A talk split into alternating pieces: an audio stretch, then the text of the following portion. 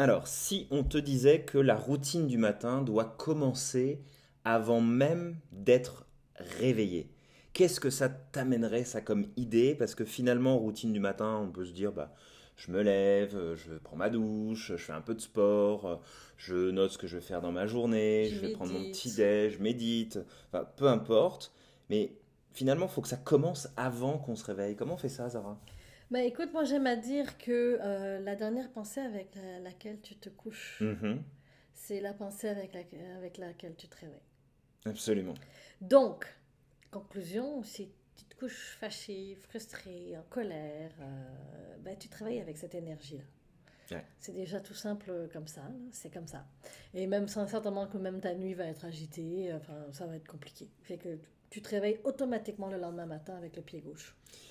Exact. Alors à partir de là, pourquoi avant de t'endormir, avant d'éteindre la lumière, de prendre juste un moment pour dire avec quelle intention je me couche, avec quelle intention j'ai envie de me réveiller le mhm. lendemain matin? Non, mais demain matin va être une belle journée créative, d'inspiration. C'est ça. Je m'endors avec ça. Et oui, après, dans le, dans le comment faire, le lendemain matin, oui, il y a des choses à faire dans ton monde matériel, méditer, faire du sport, dans ton monde matériel, bien manger, etc. Mais avant même, ça se passe par la disposition mentale. Dans quelle disposition interne mhm. tu te positionnes ouais. Comment tu conditionnes le lendemain. Exact. Prends-toi des bonnes respirations avant de te coucher. Mhm. Cohérence cardiaque, 5 minutes avant d'aller dormir. Eh oui. Des petites choses, mais mhm. qui font toute une différence complètement faire simple pour se conditionner, pour se préparer, parce que finalement, bah, entre le moment où tu vas t'endormir, le moment où tu vas te réveiller, bah, tu sais pas trop ce qui va se passer là en toi. Et que si tu peux conditionner, eh bien, de faire en sorte que ça se passe le mieux possible pour que tu sois prêt pour le lendemain. Parce que si la veille tu te couches en te disant oh, demain matin ça va être difficile, bah, le lendemain matin tu vas te réveiller, puis ça va être difficile, et puis tu vas pas méditer, tu vas pas faire ton sport, tu vas pas tenir ton journal de gratitude, tu vas manger sur le, sur le pouce là, et puis ta journée va, va continuer en fait sur la même lancée. Et ce que tu peux faire aussi dans le cadre de cette euh, préparation, finalement, comment tu, tu prépares ta routine du matin, c'est de t'assurer que en fait, tu es tout à ta disposition pour le lendemain matin. Mhm.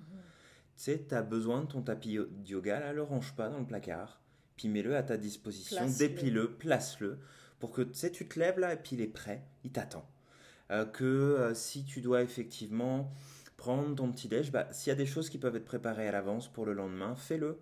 Parce qu'au moins, t'as pas d'excuses, t'as mhm. pas de temps à perdre, c'est prêt, c'est fait. C'est ce qu'on dit à nos enfants aussi, mhm. là, la veille, préparez ce que vous voulez mettre le lendemain, pour ceux qui n'ont pas d'uniforme.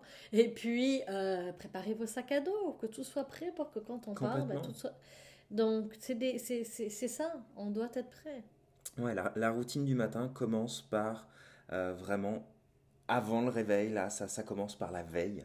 Mm. D'accord, ça commence par la veille. C'est d'ailleurs c'est euh, la veille du réveil. oui, la veille du réveil. J'adore, j'adore. Alors la semaine prochaine, on va parler de trois astuces pour gérer les personnes toxiques. Eh oui, les personnes toxiques. On en parle la semaine prochaine. en attendant, donne du sens à ta vie. Passe à l'action. Tu, es, magique.